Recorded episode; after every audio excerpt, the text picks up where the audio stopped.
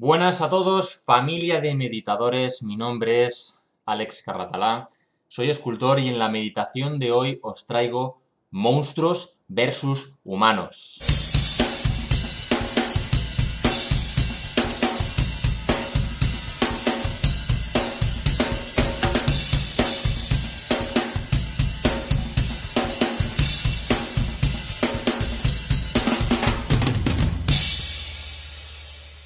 Este capítulo de hoy va dirigido expresamente a todos mis hermanos, mis compañeros, artistas figurativos, ya sea dibujantes, escultores, ilustradores o lo que quiera que sea.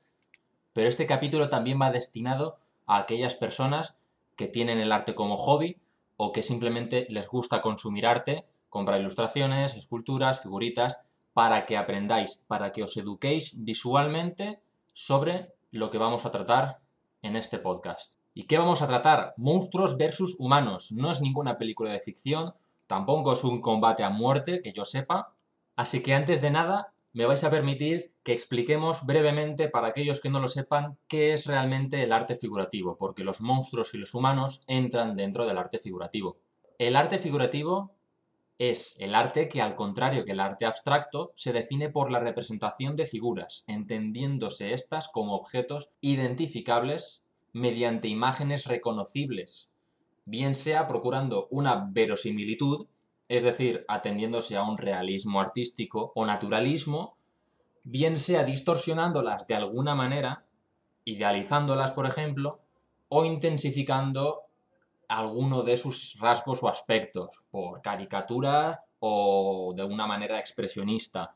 Lo maravilloso del arte figurativo es que no necesita explicación ninguna, es una obra que tú puedes ver y decir, joder, me gusta, no me gusta, está bien, está mal, la quiero, no la quiero, no necesita explicación, no tiene significado, a no ser que oculte algún tipo de simbolismo por los elementos que lo caracterizan, pero esos elementos seguirán siendo figurativos y siempre podremos ver pues una cara, una manzana, un perrito, etc.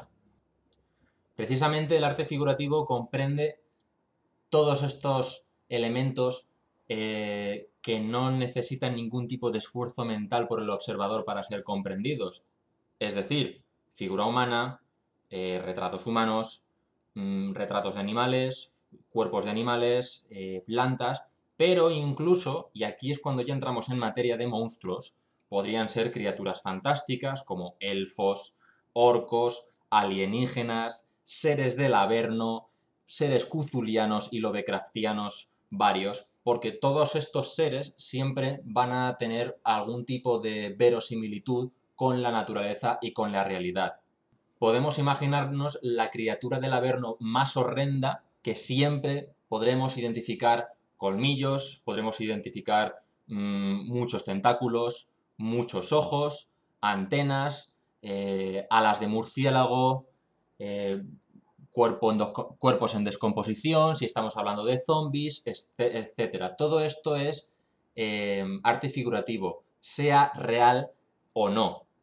Entonces, una vez claro qué es el arte figurativo, que básicamente es todo el arte que hay, o casi todo el arte que hay, a excepción de la abstracción, el, y bueno, el tema diseño y tal, tipografías, ahí no entro, pero realmente el arte figurativo es lo que nosotros vamos a tener más presentes y será más fácil que nosotros nos hayamos tropezado con arte figurativo que con cualquier otro arte en nuestra vida.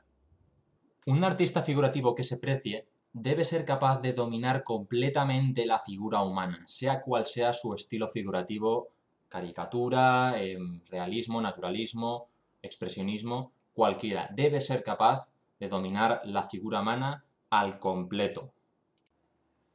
Alerta de frase lapidaria. Te sugiero abandonar el podcast para que tu sensibilidad no se sienta herida. Un artista figurativo de cualquier índole que no domina la figura humana no es un buen artista figurativo. Y cuando decimos humana nos referimos a la humana, no la de un orco, no la de un zombie en, descomposición, la humana, tanto la de mujer como la de hombre. Después de dominar esto, el artista figurativo tiene permiso para crear la criatura horrenda y amorfa que más le plazca. Pero mientras tanto, por favor, domina la figura humana. ¿Qué es lo que ocurre entonces? Pues que modelar o ilustrar o dibujar monstruos o criaturas es más fácil que la figura humana. Mierda. Joder, tendría que haber avisado de que venía otra frase lapidaria que podría herir la sensibilidad. Pues nada, ya lo he dicho. Que hacer figura humana es muchísimo más difícil que hacer monstruos, por muchos detalles y por muchos colmillos que tengan. Y vamos a pasar a explicar el por qué. Porque todos los Monster Makers ahora mismo tienen que estar afilando el puñal para clavármelo mientras duerma, que da gusto. He dicho que hacer monstruos es más fácil, pero tampoco se trata realmente de qué es más costoso o menos costoso, entonces tiene que tener más valor o menos, o menos valor. Eh, a decir verdad, es algo que es muy subjetivo. La calidad es algo muy subjetivo y lo que entiende el público por algo de calidad no tiene por qué ser necesariamente lo que más trabajo lleva a alguien, aunque de verdaderamente influye tu capacidad de dominar la figura humana influye en tu valor como artista y en el valor de tus obras, hagas lo que hagas. Así que todavía podemos rescatar un poquito de, ese valor añadido que tiene la dificultad o la destreza necesaria para realizar cierto tipo de cosas, ¿vale?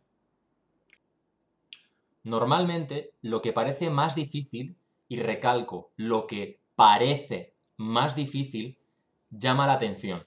¿Por qué? Porque es desconocido, y lo desconocido nos genera curiosidad, nos genera esa especie de morbo por aprender algo nuevo, por saber realmente qué es, por comprenderlo. La mente está diseñada de esa forma.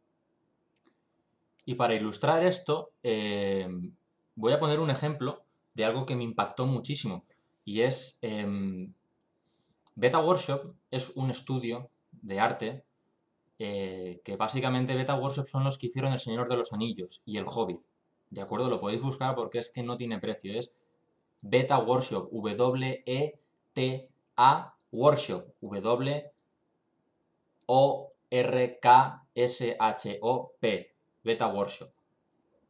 Pues bien, los de Beta Workshop hicieron una encuesta en Instagram de una especie de torneo sobre todas sobre algunas de sus figuras o sus obras más, más chulas, más lo que fuera, de varios tipos. Tienen muchísimas del Señor de los Anillos, por supuesto, porque aparte de producir las películas, el tema del maquillaje de los orcos, las maquetas, el diseño artístico en general, pues también hicieron figuras de coleccionismo y, y tal, ¿no? De esculturas. Entonces, hicieron este torneo y pues, pues como un torneo, un campeonato de fútbol o de cualquier deporte, pues, pues había unos, unos 20 figuras a un lado y unas 20 a otras, cada una se enfrentaban entre sí, entonces la gente votaba. Este día, fulanito contra menganito, pues a lo mejor teníamos el Balrog de Moria contra, eh, yo qué sé, el, un personaje de un videojuego que ahora mismo no conozco. Y votaban, y así y así. Había una figura que era una maqueta de Rivendell, para quien no conozca El Señor de los Anillos, Rivendell es básicamente una ciudad élfica, resumido muy, muy, muy, muy mucho. Entonces, ¿qué tenía esa maqueta? Pues tenía un montón de casitas con varios pisos, con los arbolitos en mitad del bosque, con todas las ventanitas pintadas, con la placita, con el balcón, con la cascadita bien chula de agua, súper pintada. es maravilloso, es maravilloso esa maqueta. Pues bien, la competición continuó y había, había obras ahí que quitaban el aliento de, del dragón, de algún personaje de algún videojuego, incluso había algunas obras que eran estilo cartoon, que eran fantásticas, pero la maqueta de Rivendell se mantenía. Pues al final, al final, adivinad quién ganó. Pues la puta maqueta.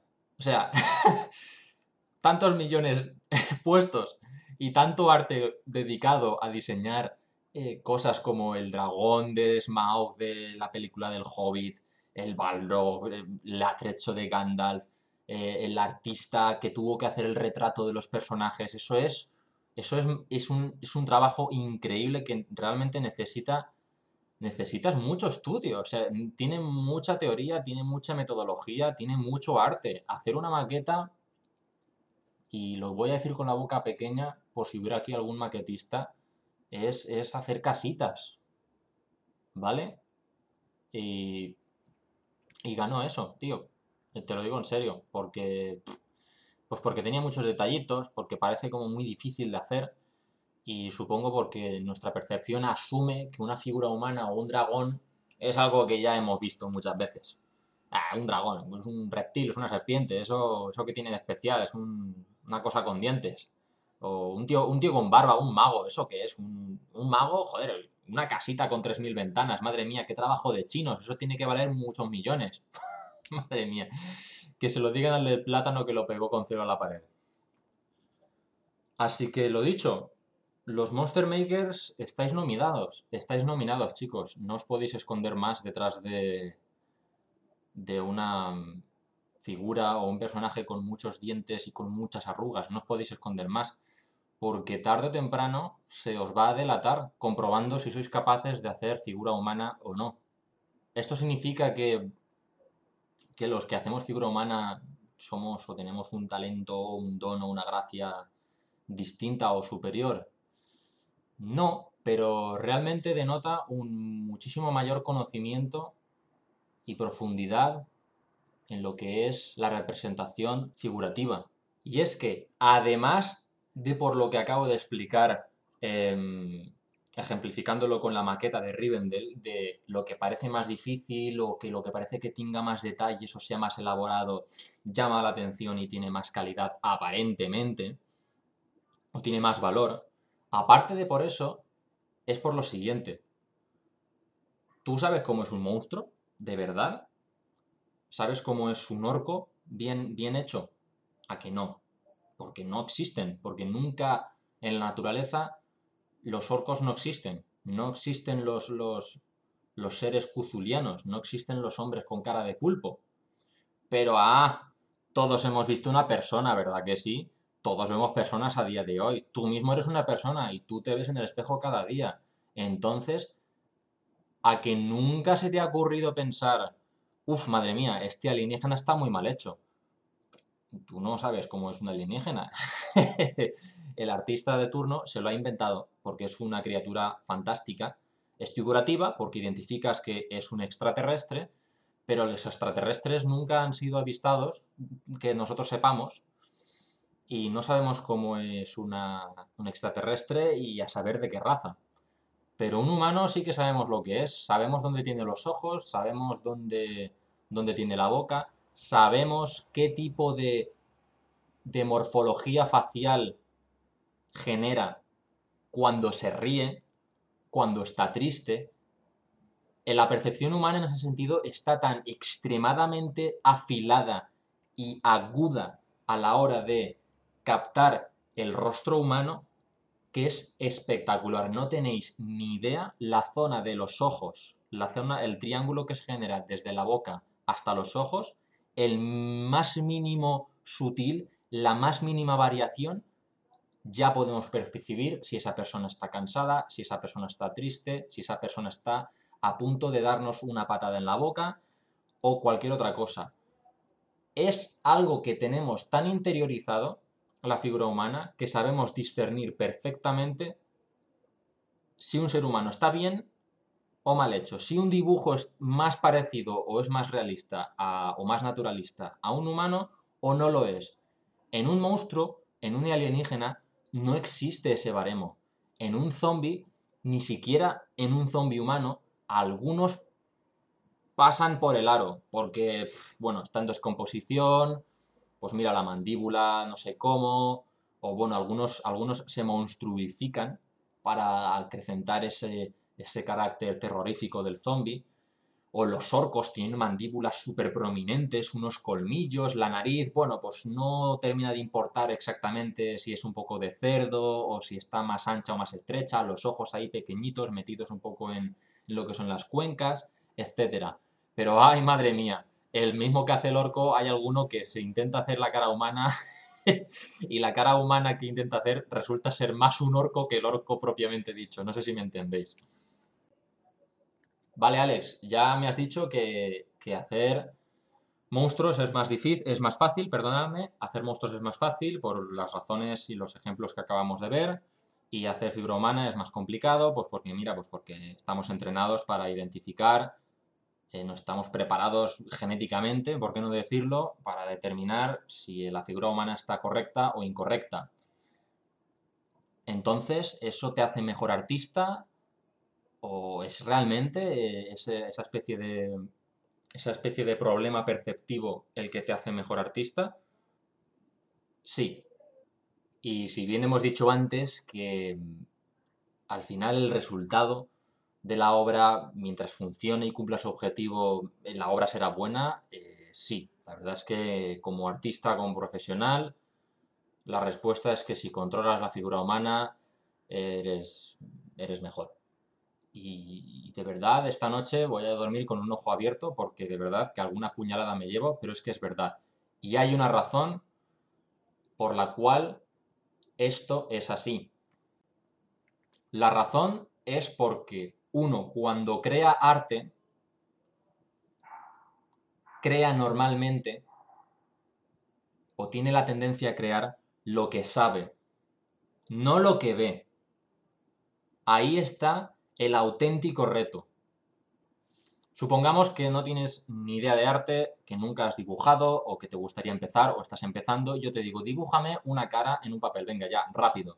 ¿Qué es lo que haces? Pues coges el lapicito, haces una especie de óvalo o esfera al cual le dibujas una especie de avellanitas u olivitas para hacer los ojos, ¿vale? Le pones así una naricita más o menos y, nada, pues una línea que signifique la, la sonrisa o la boca y luego haces así unos rayajos y tal para representar el pelo y unos bultos por los lados que, que bueno, pues que simulan las orejas. Eso significa dibujar lo que, lo que sabes. Lo, la, la, abstracción generada en tu, en tu subconsciente de lo que es una cara, el símbolo, por así decirlo. Igual que si te digo, dibújame una estrella, entonces tú coges una estrella, ¿vale? Y tú pues, le haces ahí una geometría con cinco puntas, pero una estrella cosmológica realmente a que no es así. Pues claro que no. El verdadero artista figurativo ha dominado el arte de la observación. Lucha constantemente para dibujar o para modelar no lo que sabe, sino lo que está viendo. Y a fuerza de luchar contra ese impulso natural de hacerlo todo más caricaturesco o más... no caricaturesco, pero como más naif, más de niño, más de dibujo de niño, luchando contra ese impulso, ese artista, observando la realidad, aprende cómo es la realidad.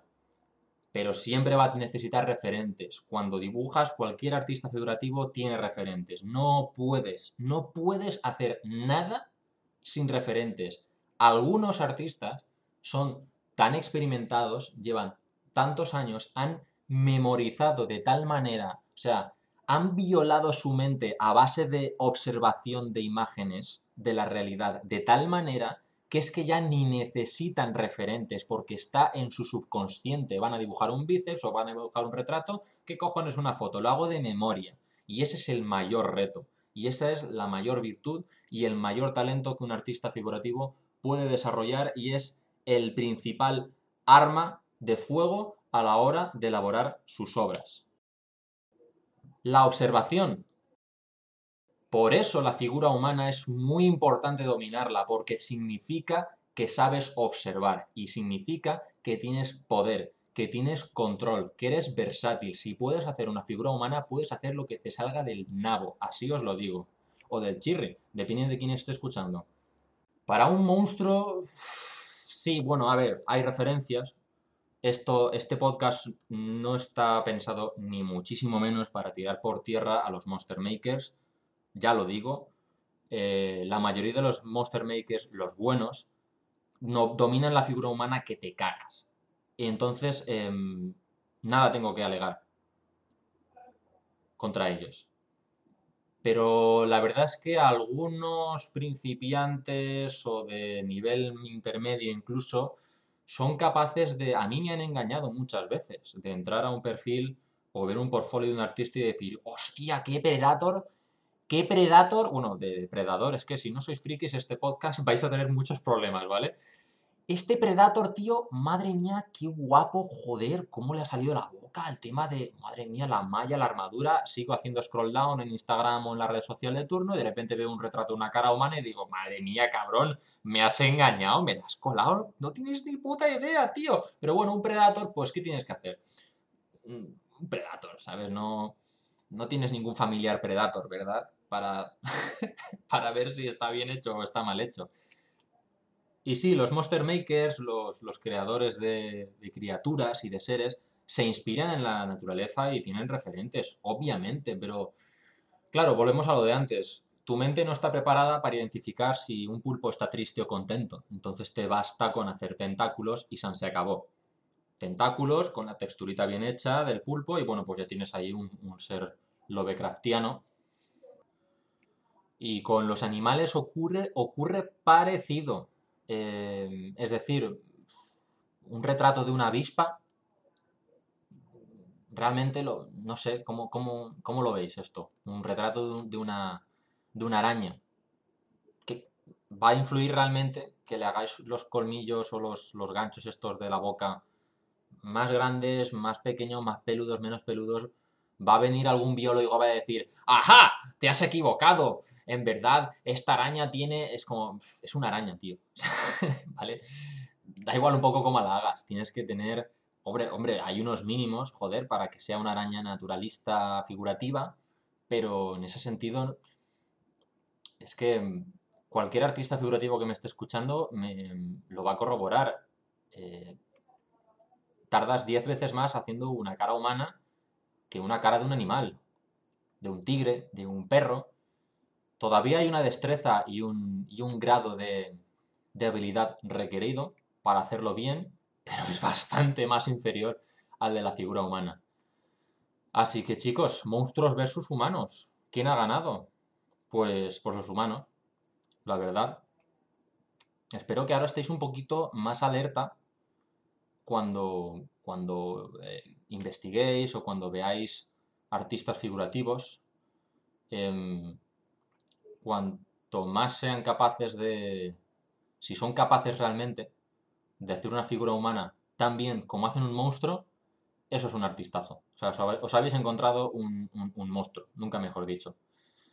Si ese artista, pues, pues tiene muchos aliens, muchos seres oscuros, del Averno, hombres lobo, Em, incluso vampiros de estos tipo Nosferatu y todo. Bueno, el Nosferatu es bastante humanoide, hay que, hay que, tener, hay que tener dotes, dotes de figuración para que salga bien.